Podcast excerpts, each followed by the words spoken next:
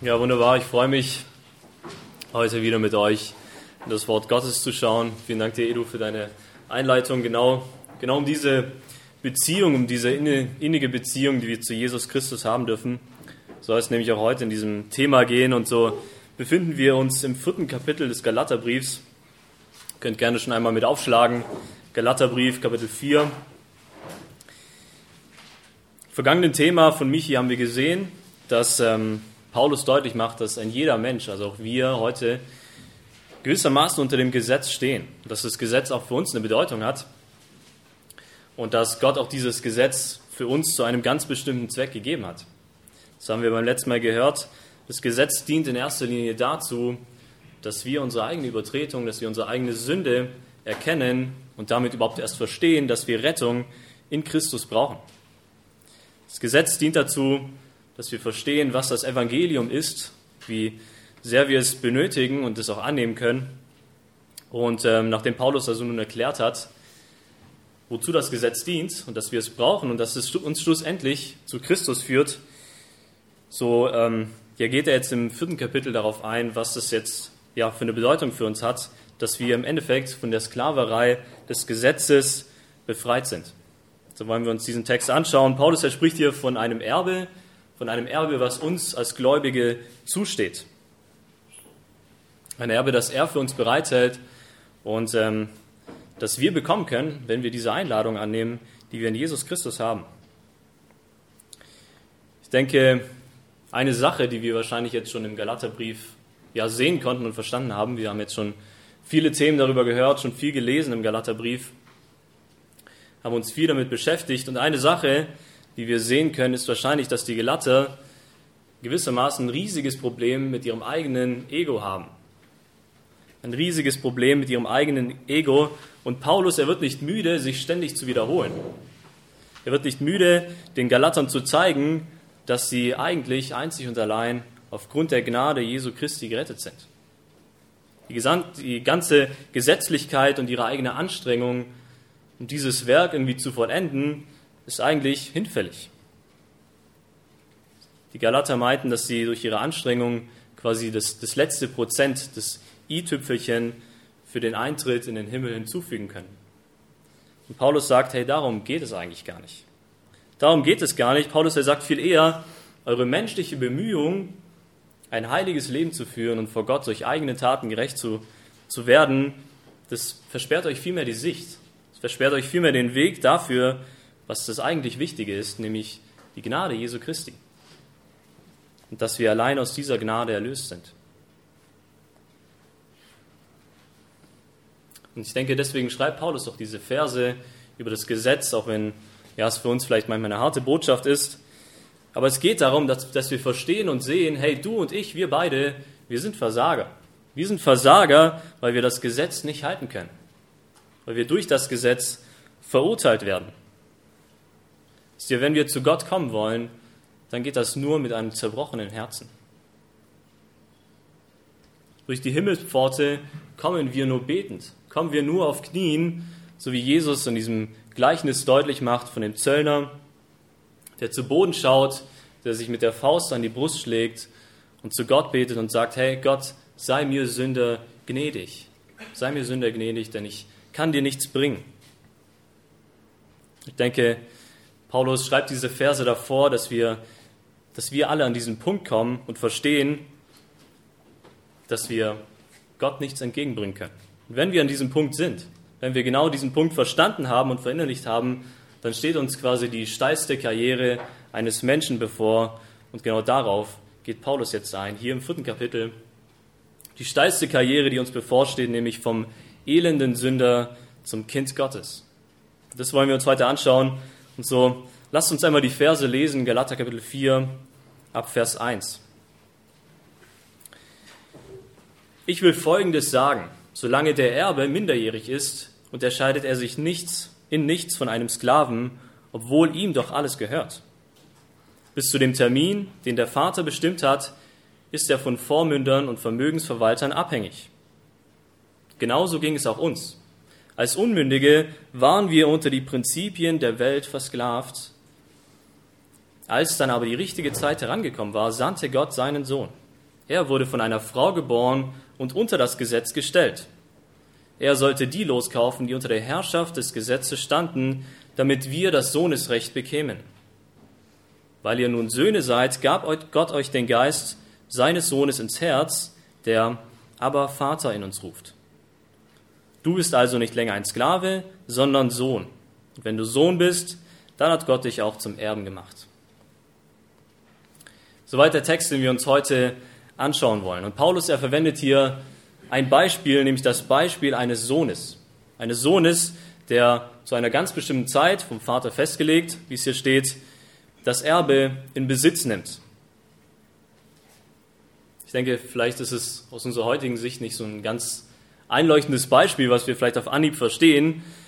Paulus, er spricht hier von, von Vormundschaft und Vermögensverwaltung und all diese Dinge können wir wahrscheinlich heutzutage gar nicht so richtig einordnen. Wir können gar nicht verstehen, hey, was, was will Paulus uns eigentlich hier sagen mit diesem Beispiel? Was will er damit verdeutlichen? Denn ich denke, keiner von uns kennt sich so im Detail mit Erbrecht aus und vor allem nicht so, wie es damals im römischen Gesetz war. Und ähm, heute ist es ja eh alles anders.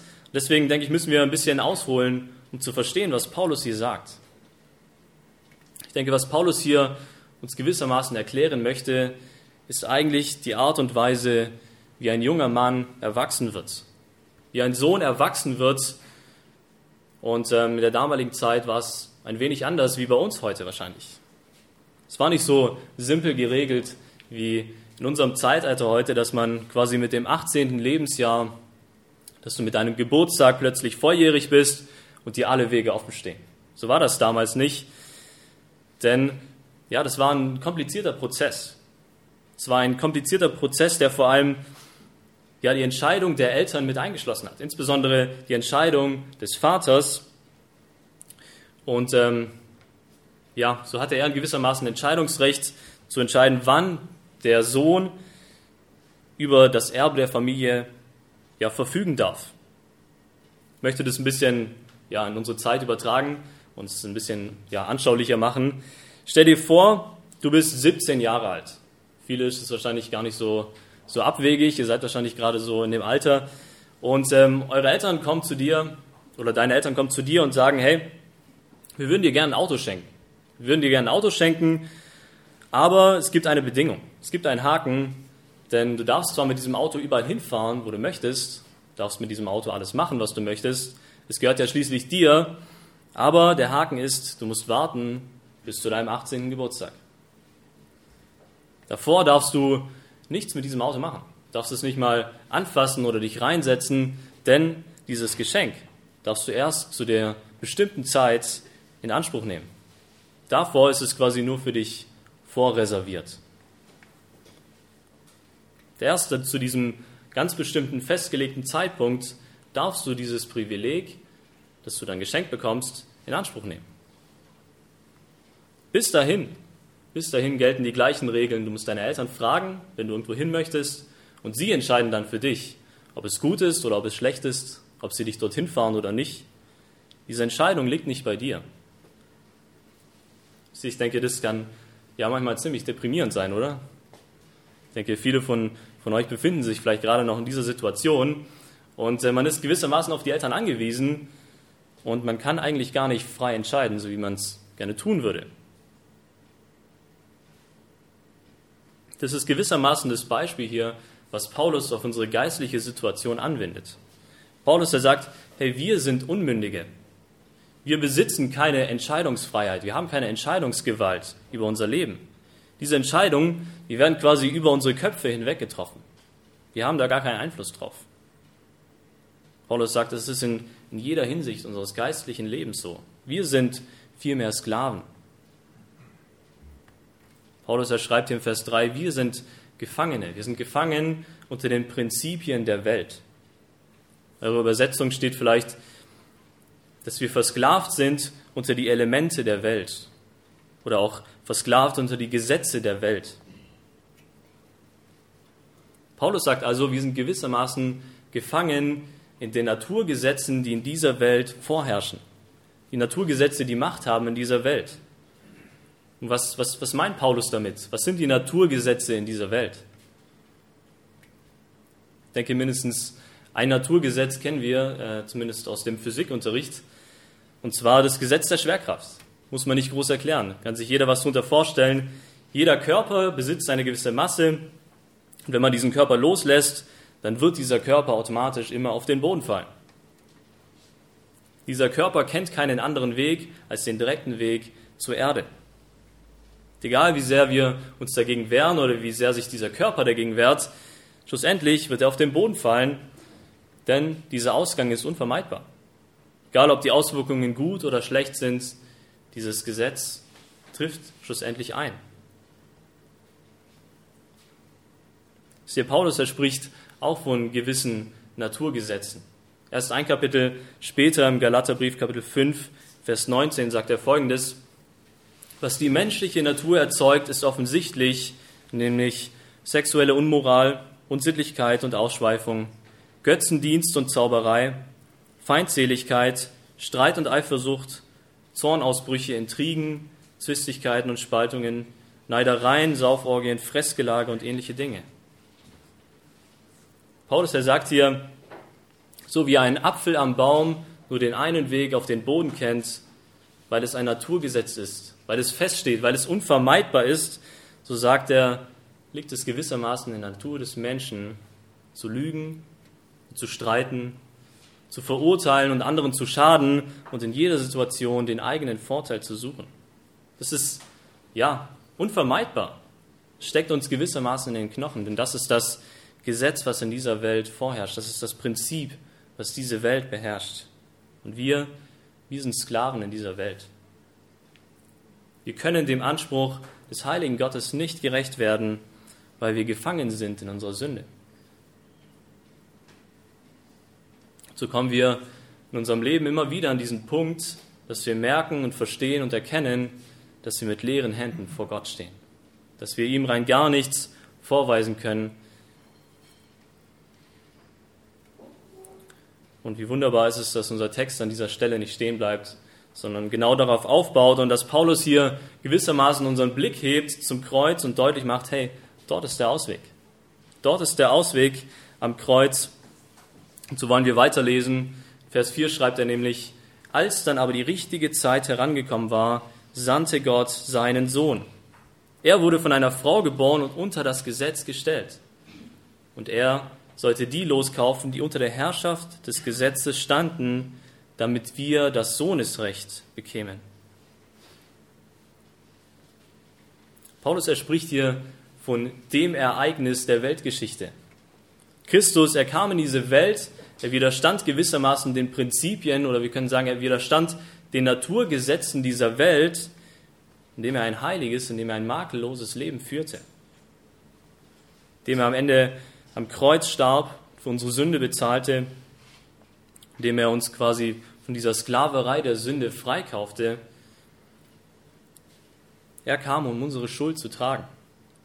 Er kam, um unsere Sünde zu tragen, dass wir seine Gerechtigkeit bekämen. Das ist das ja alles verändernde Ereignis der Weltgeschichte, von dem Paulus hier spricht. Das ist der vom Vater festgesetzte Zeitpunkt in der Weltgeschichte, denn wir sind erlöst durch seine Gnade. Das ist das, was Paulus am Anfang meint. Vielleicht sagst du dir, hey, was hat das alles mit mir zu tun? Dieses Jahrhunderte zurückliegende Ereignis, 3000 Kilometer entfernt von uns hier. Was, was hat das für eine Auswirkung auf unser Leben? Was hat das für eine Auswirkung auf, auf mein und dein Leben? Ich hoffe, dass auch du so ein, so ein einschneidendes und vor allem persönliches Erlebnis mit Jesus Christus hattest. Dass es auch einen Zeitpunkt in deinem Leben gab, wo du erkannt hast, dass, dass du in deiner Sünde gefangen bist und dass Jesus Christus in dein Leben kam und dein Leben umgekrempelt hat. Dass er deine Sünden vergeben hat und du nicht mehr in dieser Sklaverei leben musst, sondern dass du vielmehr befreit als Kind Gottes leben darfst. Ich hoffe, dass es nicht nur ein weltgeschichtliches Ereignis für dich ist, sondern dass du auch diese persönliche Erfahrung hattest.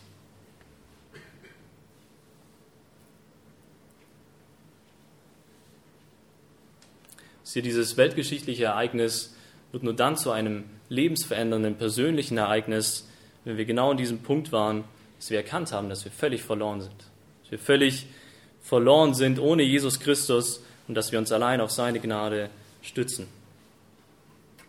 Lass uns weiter den Text anschauen. Was beinhaltet also diese Sohnschaft, von der Paulus hier spricht? Wir haben also verstanden, dass wir durch Jesus Christus aus dieser Sklaverei der Sünde befreit sind. Aber die Frage stellt sich, was ist nun? Wir sind zwar begnadigte Sünder, aber unser Text, der bleibt hier nicht stehen, sondern Paulus sagt uns, dass wir aus einem ganz bestimmten Zweck erlöst wurden. Paulus, er schreibt, er sollte die loskaufen, die unter der Herrschaft des Gesetzes standen, damit wir das Sohnesrecht bekämen. Weil ihr nun Söhne seid, gab Gott euch den Geist seines Sohnes ins Herz, der aber Vater in uns ruft. Du bist also nicht länger ein Sklave, sondern Sohn, und wenn du Sohn bist, dann hat Gott dich auch zum Erben gemacht. Wisst ihr, wir wurden erlöst, damit wir Söhne Gottes sein dürfen. Damit du dieses Sohnesrecht bekommst. Unser Text spricht hier ganz bewusst von Söhnen und nicht von Kindern Gottes, denn genau das beschreibt dieses Erbe, was damals nach römischem Recht nur den Söhnen zustand. Deswegen verwendet Paulus auch hier diesen Begriff Söhne. Wir sind alle Söhne Gottes und damit auch Erben und Miterben Jesu Christi.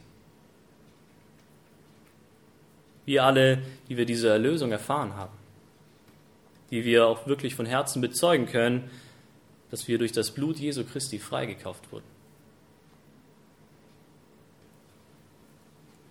Darum macht Paulus auch hier deutlich, weil wir dieses Erbrecht bekommen haben, weil wir in die Familie Gottes aufgenommen wurden, deshalb haben wir auch den Geist empfangen.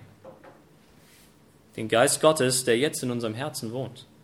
Das ist ja gewissermaßen für uns ein, ein Erkennungsmerkmal, dass wir wirklich Erlöste sind, dass wir Heilsgewissheit haben, indem wir merken, hey, das ist Gottes Geist in mir, der in meinem Herzen arbeitet, der mir meine Sünde aufzeigt und mich immer mehr in sein Ebenbild formt. Genau das gilt auch für uns heute. Wir dürfen dieses Wirken des Geistes erfahren. Genau dadurch sehen wir, dass wir wirklich die Familie Gottes adoptiert wurden, dass wir wirklich Heilsgewissheit haben dürfen. Wir haben den Geist empfangen als Zeichen dessen, dass wir auch wirklich der Sünde gestorben sind und nicht mehr als Sklaven der Sünde dienen müssen. Das lesen wir zum Beispiel auch im Römerbrief. Dort schreibt Paulus genau von dieser, von dieser radikalen Veränderung, die in uns stattfindet. Römer Kapitel 6 ab Vers 6 schreibt er, Römer 6, Vers 6, wir sollen also begreifen, dass unser alter Mensch mit Christus gekreuzigt worden ist, damit unser sündiges Wesen unwirksam gemacht wird und wir der Sünde nicht mehr als Sklaven dienen. Denn wer gestorben ist, ist von dem Herrschaftsanspruch der Sünde befreit. Das ist es, was Christus für uns getan hat, was der Geist, der in uns wohnt, immer wieder aufs Neue in unserem Alltag bestätigt und uns erfahren lässt, hey, wir sind der Sünde gestorben. Wir leben nicht mehr für die Sünde. Wir sind keine Sklaven der Sünde mehr, sondern wir leben einzig und allein für unseren Herrn. Ich glaube, das ist eine Tatsache, die haben wir vielleicht irgendwie verstanden und würden es auch bestätigen, aber ich denke, ganz oft sind wir uns dieser Tatsache gar nicht bewusst. Wir sprechen viel über, über das Evangelium, wir sprechen viel über die Gnade Jesu Christi, wir sprechen viel darüber, dass unsere Sünden weggewaschen wurden. Aber das ist nicht alles, was, was Gott uns schenken will, was er uns schenken möchte. Ich möchte das verdeutlichen mit einem Beispiel. Stell dir vor, ein, ein, ein Junge, wächst in, in, ähm, ja, in ärmlichen Verhältnissen auf. Er ist im Teenageralter und ja, so kämpft er jeden Tag aufs Neue, irgendwie genug Geld zu verdienen und irgendwie sich ja, das Überleben zu sichern, sich Essen zu besorgen. Und ja, so kommt es irgendwann, dass dieser Junge gezwungen ist, vom Hunger getrieben, zu stehlen, um irgendwie zu überleben. Irgendwie über die Runden zu kommen und ja, nicht zu verhungern. Dieser Junge, er wird ja, so wie es kommen muss, bei dieser Straftat erwischt. Der landet am Ende im Gefängnis. Dann ist er ein reicher Mann, er sieht dies und der, er hat Mitleid mit diesem Jungen und er beschließt, ja, diesem Jungen zu helfen, indem er die Kaution für ihn bezahlt und dieser Junge ja nicht mehr seine Strafe im Gefängnis absitzen muss, sondern rauskommt aus dem Gefängnis. Was meint ihr, was passiert, wenn dieser Junge aus dem Gefängnis kommt? Wie lange wird es gut gehen, bis er irgendwann wieder vom Hunger getrieben aufs Neue beginnt zu stehlen? Für uns irgendwie voll nachvollziehbar. Es liegt ja quasi in seiner Natur, er kann ja nicht anders. Er will ja irgendwie überleben. Das ist ja dieser Junge, er hat nur, nur eine Chance, nämlich wenn dieser reiche Mann sich da, dazu entschließt, ihn aufzunehmen. Wenn er sich entschließt, sich um ihn zu kümmern, für eine Arbeitsstelle zu sorgen, die ihm die Möglichkeit verschafft, ein ganz normales Leben zu führen. Also ich denke, ähnlich ist es auch bei uns. Christus, er vergibt uns unsere Sünde, vergibt uns unsere Schuld, aber dabei bleibt es nicht. Er will dich verändern der will jeden Tag aufs Neue an deinem Herz arbeiten. Durch den Geist erleben wir, wie er Stück für Stück an uns arbeitet und an uns wirkt, uns zu dem Punkt führt, dass wir irgendwann einzig und allein für ihn leben. Dass wir nicht mehr in diese Sklaverei der Sünde zurück wollen. Ich denke, ganz häufig sehen wir unseren Glauben wie so eine, wie so eine Art Job an. Es ist eine Art Arbeit, die wir tun und Gott, er ist gewissermaßen unser Chef. Er ist der Chef, der uns quasi andauernd auf die Finger schaut und, und prüft und schaut, wo wir Fehler machen, wo wir fallen. So kommen wir immer wieder in unserem Arbeitsalltag, in unserem Glaubensleben an diesen Punkt, dass wir versuchen, durch eigene Leistung irgendwie Gott zu beeindrucken, irgendetwas vorweisen zu können. Aber das können und müssen wir gar nicht. Das ist das, was unser Text hier sagen will. Gott, er ist vielmehr wie ein liebender Vater. Wie ein liebender Vater, dessen Liebe völlig bedingungslos ist. Seine Liebe dürfen wir ganz bedingungslos erfahren. Verstehen wir, welche Auswirkungen das auf unser persönliches Leben hat, unser geistiges Leben hat? Plötzlich ist dieser Leistungsdruck weg. Plötzlich sind diese Gewissensbisse weg, wenn man merkt, dass man nicht heilig genug leben kann. Die Zweifel sind weg, hey, bin ich gut genug? Oder habe ich vielleicht meine Errettung schon verspielt? Paulus, er macht deutlich, durch den Geist haben wir diese Freiheit, Gott mit Vater anzusprechen. Damit wird deutlich, dass diese, diese Beziehung nicht einfach nur förmlich und irgendwie kalt ist, sondern dass diese Beziehung innig und liebevoll ist. Das ist ja diese Anrede, aber Vater, finden wir insgesamt dreimal im Neuen Testament. Das erste Mal lesen wir davon in Markus Kapitel 14, nämlich in der Situation, als Jesus selber zu seinem Vater betet, im Garten Gethsemane. Und dieses Gebet zeugt davon, wie, wie tief und wie innig und wie persönlich diese Gespräche sind zwischen Jesus Christus, dem Sohn und dem Vater. Wie er sein Herz vor ihm ausschüttet. Gerade hier im Römerbrief und, auch in unserem Text hier im Galaterbrief wird diese Anrede, aber Vater, auf uns als Gläubige bezogen.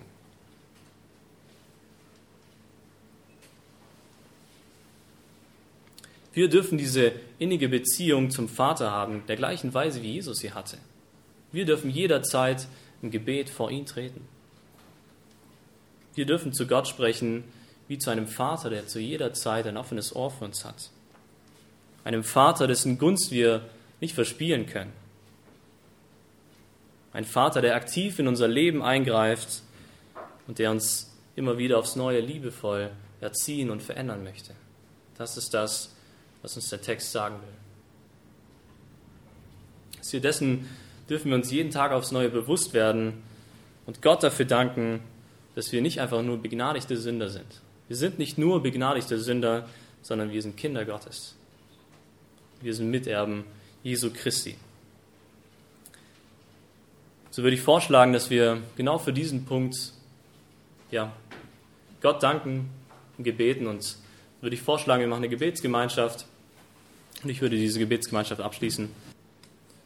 Ja, danke Vater für deine unfassbar große Gnade. Danke dafür, dass du unseren ja, verlorenen und elendigen Zustand gesehen hast und dass du ja, diesen Zeitpunkt festgesetzt hast, du dem ein Ende bereitet hast, wo du den Ausweg geschaffen hast. Und so dürfen wir dir danken, dass du auch in unserem Leben eingegriffen hast, dass du auch unser Leben verändert hast, uns gezeigt hast, Herr, was, was es bedeutet, begnadigt zu sein, was es bedeutet, ein Kind Gottes zu sein. Und ja, so können wir nicht anders, als dich zu loben und zu preisen für dieses unfassbar große Wunder. So demütigen wir uns immer wieder aufs Neue vor dir, Herr, weil wir mit leeren Händen vor dir stehen. Wir klammern uns einzig und allein an diese Gnade. So bitten wir dich darum, Herr, hilf dir uns, genau diese Gnade mehr und mehr zu verstehen. Zu verstehen, dass, dass wir dir auf ewig zu Dank verpflichtet sind. Amen.